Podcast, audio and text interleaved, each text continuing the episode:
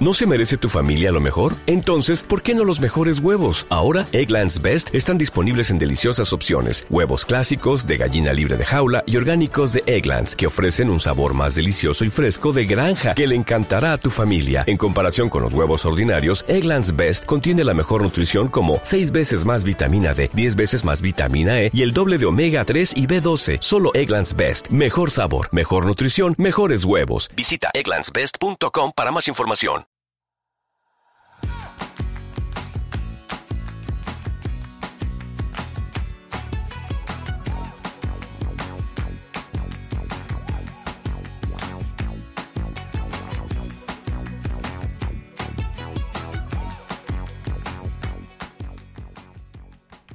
Hola, esto es Plug and Drive, un podcast de Milcar FM, en su capítulo 26 del 17 de enero de 2019.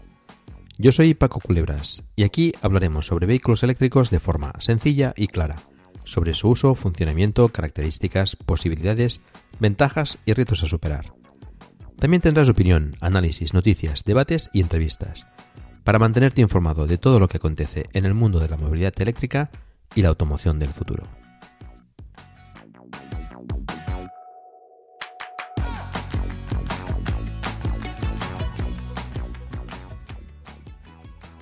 Como viene siendo tradición, el primer capítulo de Plug and Drive del año lo dedicaremos a los modelos de vehículos eléctricos que se comercializarán en este recién estrenado año.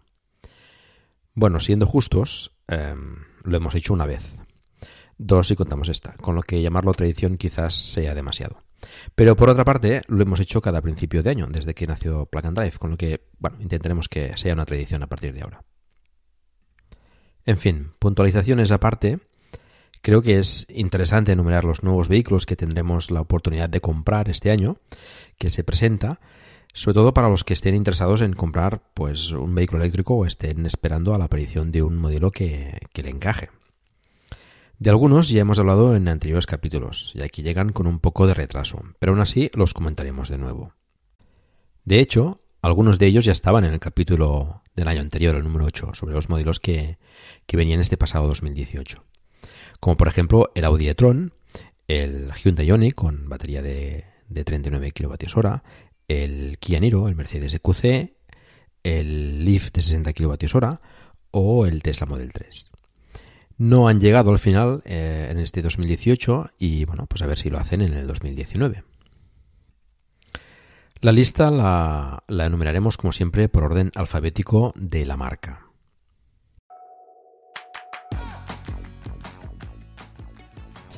Empezamos entonces, como siempre, por Audi. Y este, como decía, es uno de los modelos de los que ya hemos hablado. Me refiero lógicamente al Audi e-tron, que se suponía debería haber empezado a comercializarse a finales de 2018, pero ha visto aplazada su presentación por problemas con el software del vehículo, impidiendo su, su homologación. En todo caso, parece que estos problemas ya están solucionados y han empezado a verse camiones incluso transportando Audi e Trons ya en nuestras carreteras, en España. Quizás sean unidades destinadas a clientes VIP o pases de prensa, ya que la compañía ha anunciado que empezará a comercializarse en marzo en toda Europa. Recordamos las características del e-tron. Es un sub 100% eléctrico, mide 4 metros y 901 milímetros de largo, 1 metro y 935 milímetros de ancho y 1 metro 629 milímetros de alto. En cuanto a medidas, estaría entre lo que sería un Q5 y un Q7. Pesa 2.565 kilos, tiene 5 plazas, eh, tiene un maletero de 600 litros eh, en el maletero trasero y 60 litros en el maletero delantero, en el capó, donde tradicionalmente va el motor. Dispone de dos motores asíncronos, por tanto tracción total, con una potencia conjunta de 300 kilovatios, unos 408 caballos, y un par motor de 664 Nm. Acelera de 0 a 100 km por hora en 5,7 segundos y alcanza una velocidad máxima de 200 km por hora limitada electrónicamente.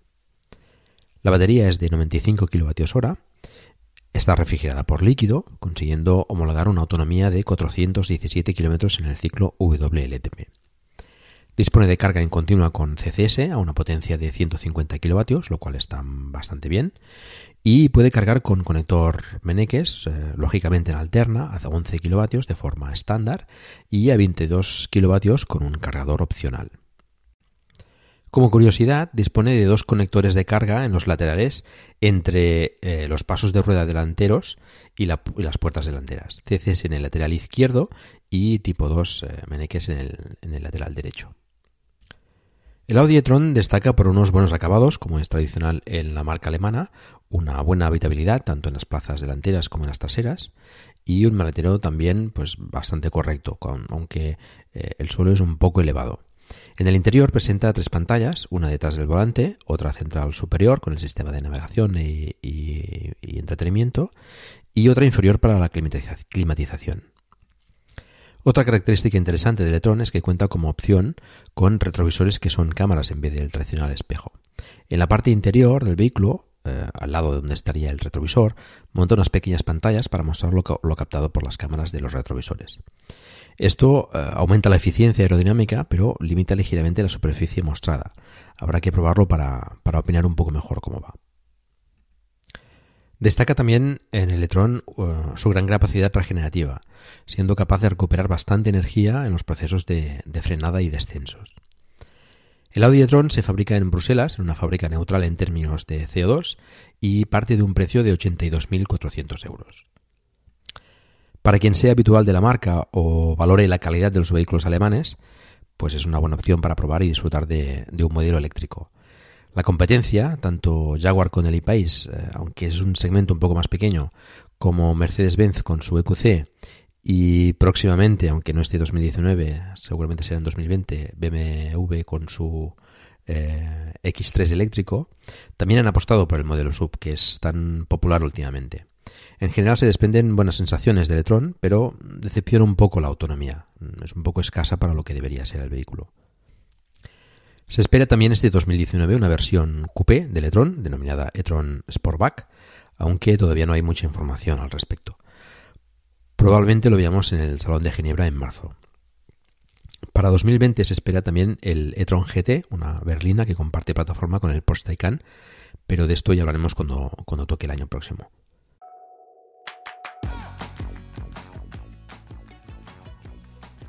La marca premium francesa del grupo PSA, DS, sacará al mercado previsiblemente a mediados de 2019 el DS3 Crossback Etense, la versión eléctrica del DS3 Crossback. Es un sub 100% eléctrico con unas dimensiones de 4 metros 118 milímetros de largo, 1 metro 791 milímetros de ancho y 1 metro 534 milímetros de alto. Tiene 5 plazas con un maletero de 352 litros. El motor tendrá una potencia de 100 kilovatios, unos 134 caballos, con un par motor de 260 Nm. Acelerará de 0 a 100 km por hora en 8,7 segundos y la batería será de 50 kWh con una autonomía de 320 km en ciclo WLTP. La carga será con CCS a una potencia de 100 kW en continua y a 11 kW en alterna con tipo 2. Contará con múltiples asistentes a la conducción y el precio partirá de los, de los 27.600 euros. Puede ser un buen competidor para el Kona de 39 kWh. De la misma marca se supone que llegará también en 2019 la versión híbrida enchufable del DS7 Crossback.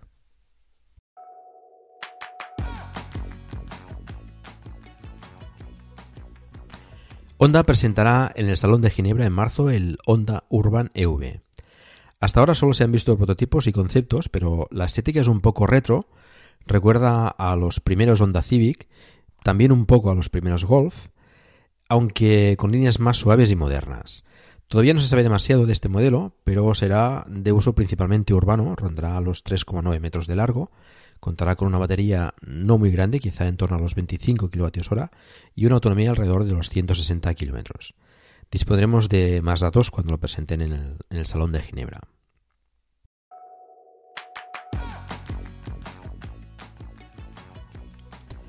También en el Salón de Ginebra se presente probablemente la nueva versión para este 2019 del Hyundai Ioniq, que en su versión eléctrica se espera aumente su batería hasta los 39 o 40 kWh, como su hermano mayor el Kona.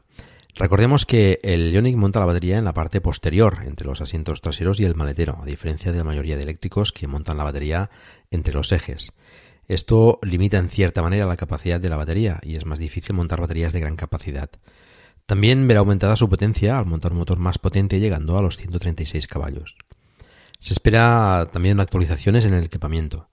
Recordamos que el Ioniq es uno de los modelos eléctricos más eficientes y veremos si con el aumento de batería y el cambio de motor mantiene, mejora o empeora su eficiencia. De nuevo tendremos que esperar al sol de Ginebra para, para conocer más detalles.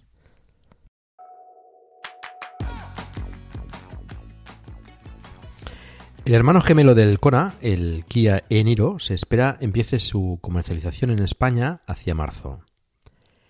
El Eniro es un sub 100% eléctrico de 4 metros y 375 milímetros de largo, 1 metro y 805 milímetros de ancho y 1 metro 560 milímetros de alto. Pesa 1737 kilos, tiene 5 plazas y el maletero tiene una capacidad de 451 litros, 1405 litros con los asientos posteriores abatidos.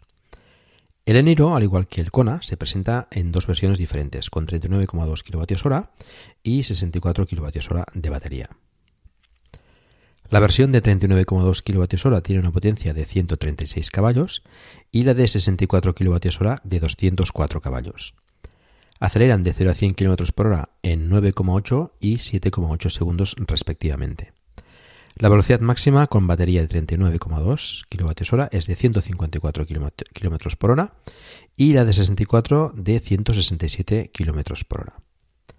La autonomía del Eniro con la batería más pequeña, de 39,2 kWh, homologa 289 km en ciclo WLTP y la de 64 kWh de 455 km en ciclo también WLTP. La carga es con CCS a una potencia de 80 kW en continua y de 7,2 kW en alterna con tipo 2. El precio del Eniro parte de 30.500 euros, un precio mm, bastante interesante.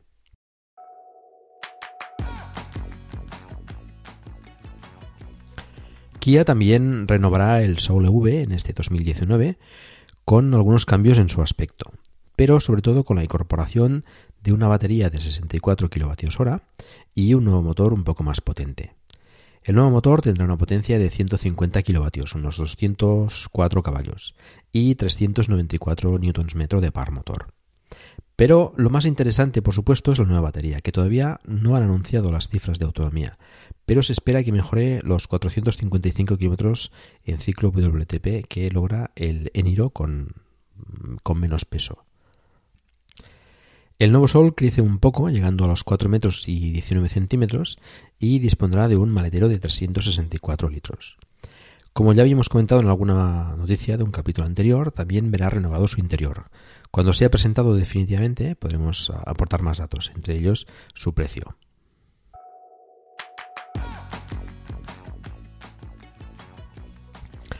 Otro que llega con retraso es el Mercedes-Benz EQC.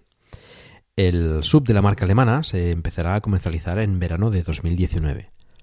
Recordamos que el EQC es un sub 100% eléctrico, mide 4 metros 761 milímetros de largo, 1 metro 884 milímetros de ancho, 1 metro 624 milímetros de alto, pesa 2.425 kilos, tiene 5 plazas y un maletero con una capacidad de 500 litros. Monta dos motores, uno en cada eje, con tracción entonces a las cuatro ruedas, y una potencia combinada de 300 kilovatios, unos 408 caballos, y 765 Nm de par motor.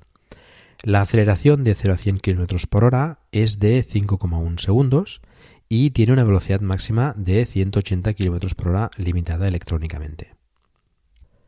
La batería es de 80 kWh y con refrigeración líquida.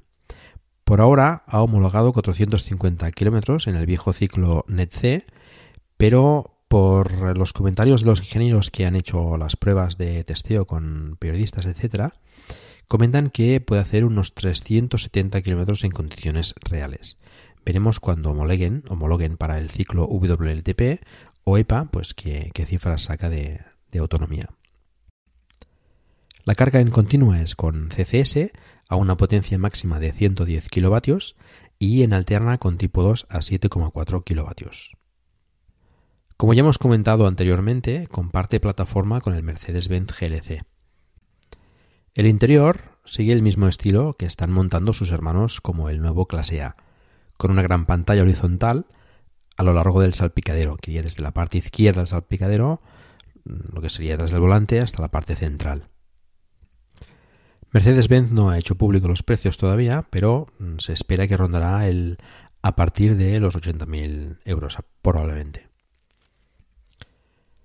Mercedes destaca, como siempre, por unos buenos acabados, una buena habitabilidad, pero que en este caso podría ser mejor eh, de no compartir plataforma con el GLC.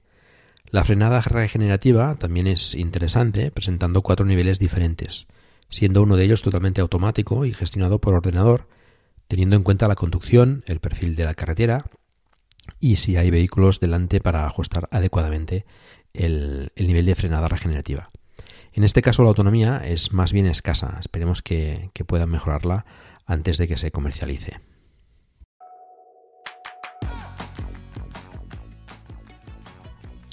Este 2019 empezará a producirse el Mini E, que aprovechará buena parte de la tecnología y las características del BMW i3. No se sabe mucho más sobre las características ni el precio, pero se espera que monte el motor del, del BMW i3S y una batería de 35 kWh, con una autonomía estimada de unos 250 km. Pero todo está por confirmar. En todo caso, para quien no le guste la estética del i3 y necesite un vehículo pequeño, ya que estará en torno a los 3 metros y 85 centímetros más o menos, tiene en este Mini E pues otra opción para elegir.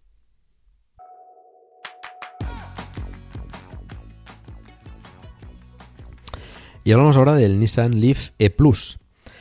La versión de 60 kWh del Leaf es uno de los modelos más esperados. Bueno, de hecho son 62 kWh.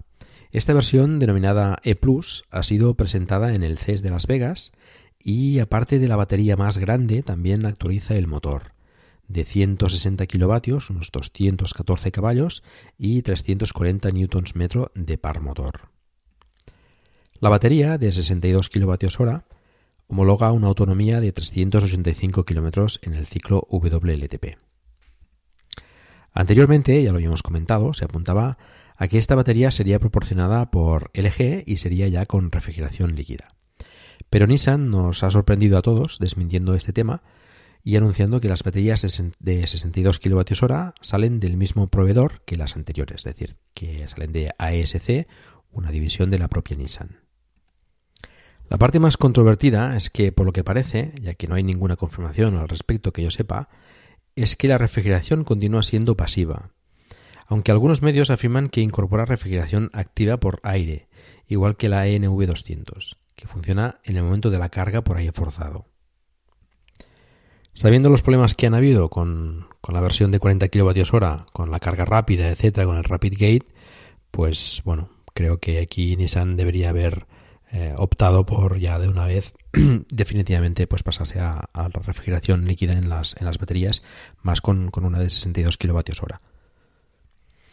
En fin, se mantiene la carga con conector CHAdeMO, aumentando la potencia hasta los 100 kW, aunque mi humilde opinión Nissan debería también considerar cambiar a CCS en Europa, ya que es y será un conector mucho más extendido. En cuanto a precios, la versión con la batería de 62 kWh costará 5.600 euros más que la versión actual de 40 kWh. Y en verano, que es cuando empezará a comercializarse, se introducirá un nuevo nivel de equipamiento llamado Cero, que mm, parece que vendrá bastante completo.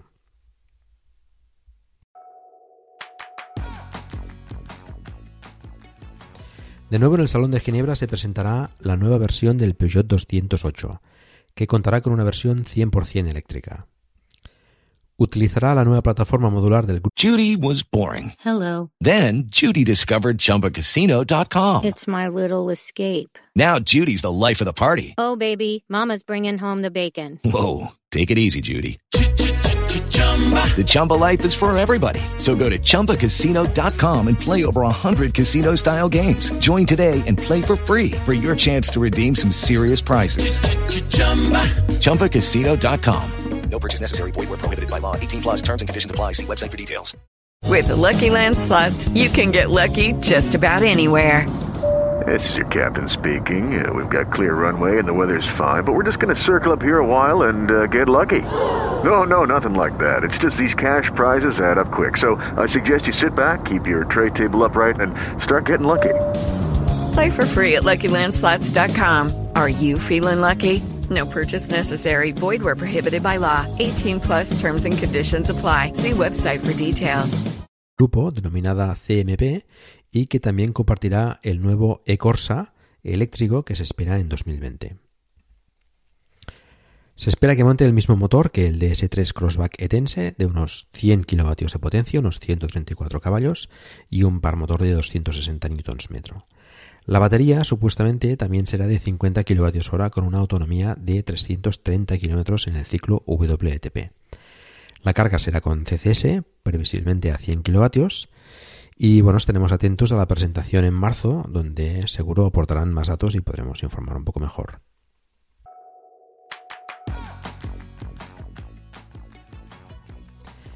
La marca perteneciente al grupo Volvo, Polestar, presentará también en el Salón de Ginebra, como no, el nuevo Polestar 2, esta vez 100% eléctrico. Recordemos que el Polestar 1 era un híbrido enchufable y que, pues la verdad es que tiene muy buena pinta.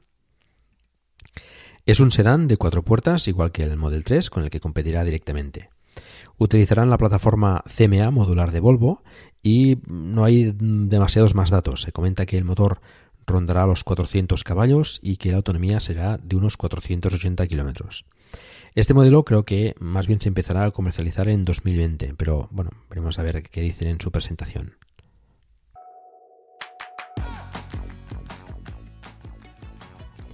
El primer eléctrico de Porsche, el Taycan, antes llamado Mission E cuando era un prototipo, empezará su producción a finales de 2019 y podría comercializarse antes de acabar el año. El Taycan es una berrina 100% eléctrica de 4 metros 850 milímetros de largo, 1 metro 980 milímetros de ancho y 1 metro 300 milímetros de alto. Pesa 2.200 kilos y tiene cuatro plazas. Dispone de dos motores, uno en cada eje, con tracción entonces a las cuatro ruedas, y una potencia combinada de 434 kilovatios, unos 582 caballos y 900 Nm de par motor. Acelera de 0 a 100 km por hora en 3,5 segundos y tiene una velocidad máxima de 250 km por hora, limitada electrónicamente.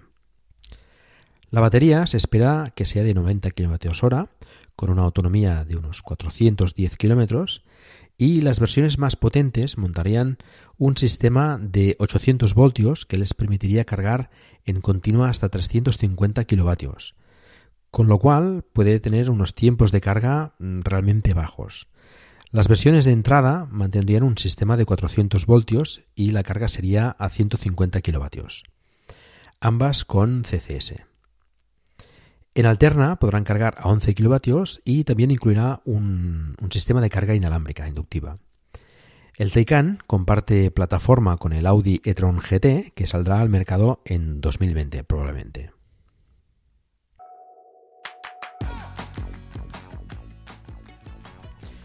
En 2019 se espera también la nueva versión del Renault Zoe que también es probable que se presente en el Salón de Ginebra o quizá un poco más tarde en el, de Frankfurt en septiembre. No hay demasiada información, pero se espera que se empiece a comercializar a finales de año. Se supone que el nuevo Zoe se montará con la nueva plataforma del grupo, la CMF-EV, específica para vehículos eléctricos, con lo que es posible que cambie de medidas, quizás sea un poquito más grande. Se sabe que montará cargador CCS, con lo que podrá cargar en continua, a diferencia del modelo actual, y veremos la potencia de carga en alterna, pero dudo que supere, los 22 kilovatios. En fin, poca cosa más que, que, se sepa de este nuevo modelo, que espero amplíe también batería y pueda tener un precio competitivo.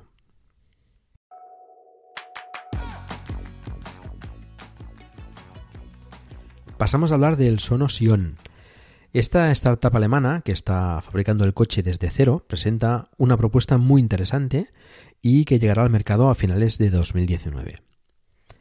Es un compacto 100% eléctrico de 4 metros y 110 milímetros de largo, 1 metro 790 milímetros de ancho y 1 metro 680 milímetros de alto. Pesa 1.400 kilos, tiene 5 plazas y un maletero de 650 litros y 1.250 litros con los asientos traseros abatidos. Montará un motor síncrono de la marca Continental de 120 kilovatios, unos 160 caballos, con 290 Nm de par motor. Acelera de 0 a 100 km por hora en menos de 9 segundos y alcanza una velocidad máxima de 140 km por hora. La batería es de 35 kWh con una autonomía de 255 km en ciclo WLTP la carga se realizará con conector CCS a 50 kW en continua y con tipo 2 a 11 kW. Lo curioso de este modelo es que también permite eh, cargar otros vehículos eléctricos. Para ello cuenta con un conector tipo 2 y permite una descarga de la batería para cargar el otro vehículo de hasta 11 kW y un Shuko de hasta 3,7 kW.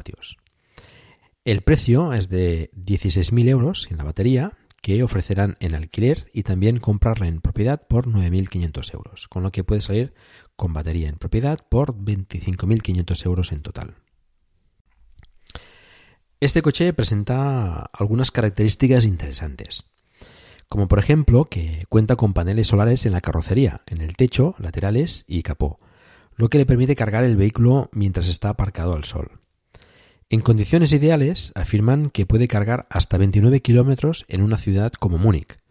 En nuestras latitudes, aquí en España, donde hace bastante sol, pues probablemente cargue bastante más. Otra característica interesante es que será fácil de reparar y ofrecerán un manual completo para realizar las reparaciones por cualquier persona con conocimientos mínimos de mecánica.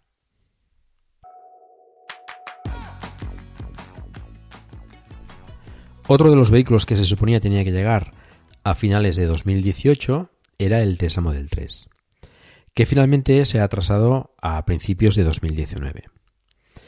Ya parece que está cerca, pues se han hecho los pedidos y Tesla comenta que las entregas empezarán a finales de febrero o en marzo. Los datos que daré son referentes a las versiones que se venden por ahora en Europa, que son la, la Dual Motor Long Range, a la que denominaremos AWD, y la performance. Recordamos que el Model 3 es un sedán 100% eléctrico de 4 metros 694 milímetros de largo, 1 metro 933 milímetros de ancho y 1 metro 440 milímetros de alto. Pesa 1.847 kilos, tiene 5 plazas y un maletero de 425 litros sumando el trasero y el delantero. Los dos modelos que se comercializan ahora tienen dos motores, uno en cada eje, con lo que tienen tracción a las cuatro ruedas. El modelo AWD tiene una potencia combinada de 258 kilovatios, unos 346 caballos, y el performance de 340 kilovatios, unos 450 caballos. No he encontrado datos fiables del par motor. La aceleración de 0 a 100 km por hora del AWD es de 4,8 segundos y la del Performance de 3,5 segundos. La velocidad máxima del AWD es de 233 km por hora y la del Performance de 250 km por hora. La capacidad de la batería se estima entre 75 y 80 kWh y tiene una autonomía de 560 km la versión AWD y de 530 km la Performance, eh, ambas en ciclo WLTP. Como ya hemos comentado en un capítulo anterior, la carga se hará con conector CCS, aunque todavía se desconoce la potencia de carga en continua, y en alterna será con tipo 2 hasta 11 kW en trifásica. El precio de la WD parte de 59.100 euros y el Performance de 70.100 euros. En 2019 se espera que llegue al mercado el primer eléctrico de Volvo, la versión eléctrica del XC40, que utilizará la plataforma modular CMA al igual que el Polestar 2. No hay demasiados datos de este modelo en cuanto al motor y la batería, más que se espera tenga una autonomía de unos 320 kilómetros, pero se supone que las medidas serán parecidas a los modelos de combustión. Este sería pues un sub de 4 metros 425 milímetros de largo, 1 metro 863 milímetros de ancho y 1 metro 652 milímetros de alto, 5 plazas y con un maletero de 460 litros aproximadamente. Poca cosa más sobre este modelo hasta que lo presenten definitivamente.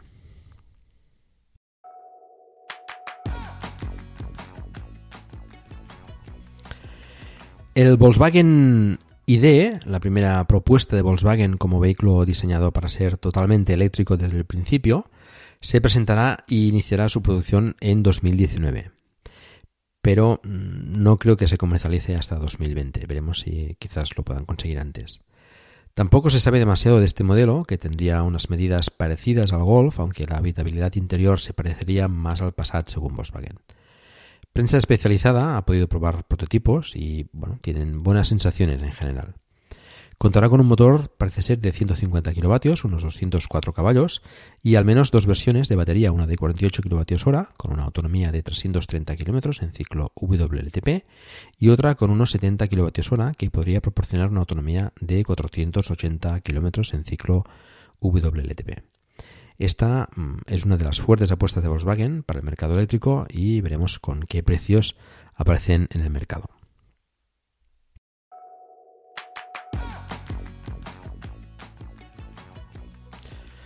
Para acabar, eh, mencionar las novedades en eléctricos enchufables para 2019, simplemente comentar que se espera la llegada de la versión eh, enchufable, híbrida enchufable del Audi A8 L e-tron, del Porsche Panamera Turbo SE Hybrid, del Volvo XC60 T8, del Toyota Prius Prime, el Toyota CHR Hybrid y eh, la versión híbrida enchufable del Kia Niro. Espero no haberme dejado ninguno. Si es el caso, hacedmelo saber en los comentarios y lo añadiremos en próximos capítulos. Como veis, bastantes novedades y muchas estarán presentes en el Salón de Ginebra. Al igual que hicimos el año pasado, pues eh, probablemente habrá que dedicarle un capítulo cuando acabe el, el salón para comentar las novedades presentadas allí.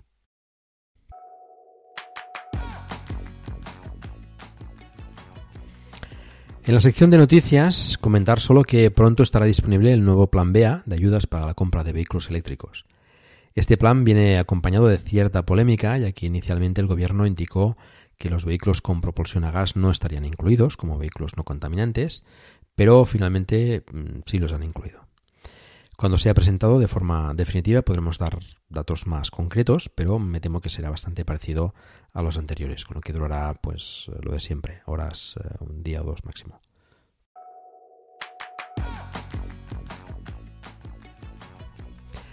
Antes de acabar, eh, vamos a escuchar un audio de Nacho Aragonés, un canario que está teniendo serios problemas para adquirir un Model 3 debido a la complejidad de la fiscalidad canaria. Creo que es interesante escuchar su experiencia para, sobre todo para otros residentes en Canarias que estén interesados en, en adquirir un Model 3. Escuchamos a Nacho.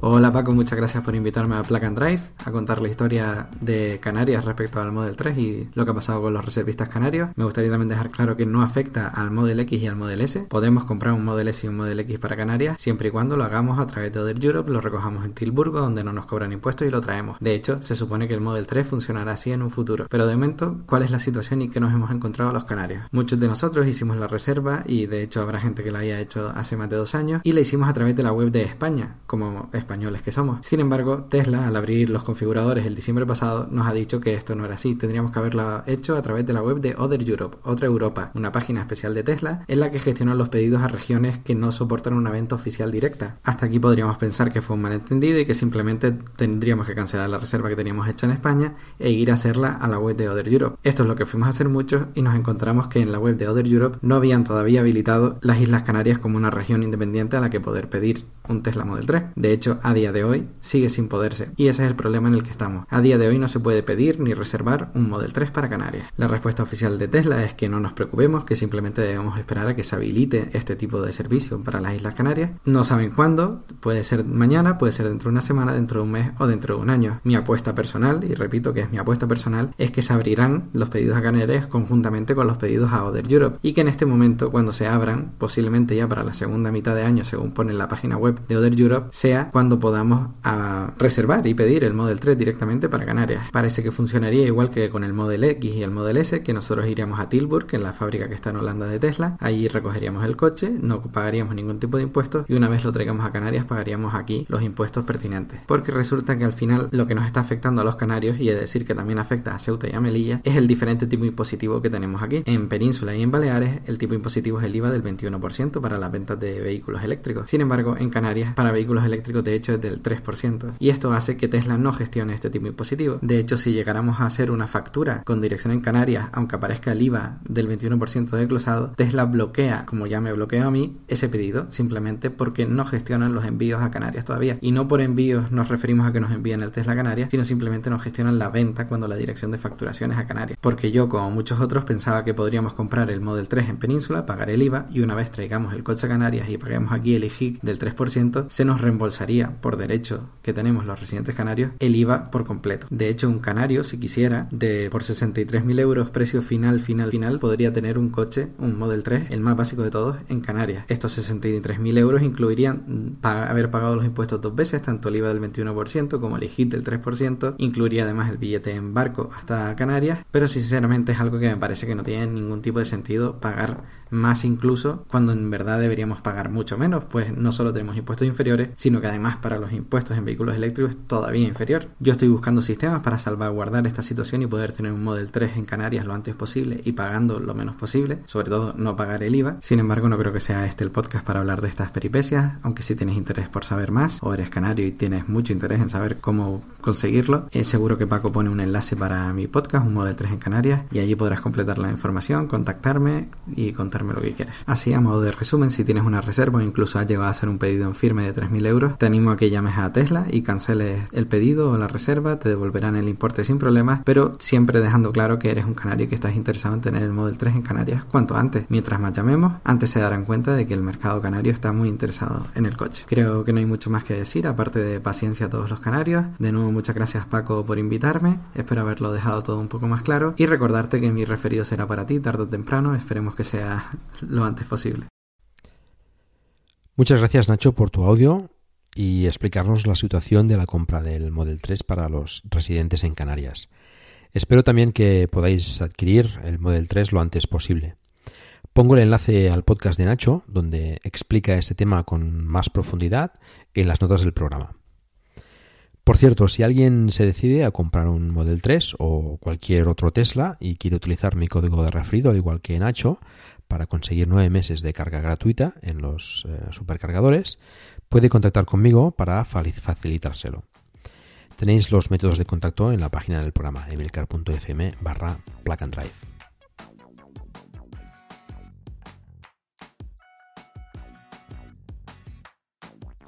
Bueno, hemos llegado al final del capítulo. Recordar que tenemos un grupo de Telegram donde charlamos sobre el vehículo eléctrico y en el que, por supuesto, estáis invitados a participar. Hoy hemos llegado a los 350 miembros, cada día se une más gente. Encontrarás el enlace en la página del programa. Si disfrutas de un vehículo eléctrico, me gustaría bastante que nos enviases un audio con tus impresiones y experiencias. Lo pido cada capítulo, a ver si os animáis y me enviáis, algún, algún audio. Y eso es todo. Muchas gracias por el tiempo que habéis dedicado a escucharme. Os recuerdo que hagáis difusión del vehículo eléctrico en la medida de vuestras posibilidades por ejemplo recomendando este podcast o haciendo una reseña en iTunes. Espero también vuestros comentarios en emilcar.fm barra plug and drive, se escribe plug and drive, donde también podréis encontrar los medios de contacto conmigo y conocer los otros podcasts de la red. Un saludo y hasta pronto.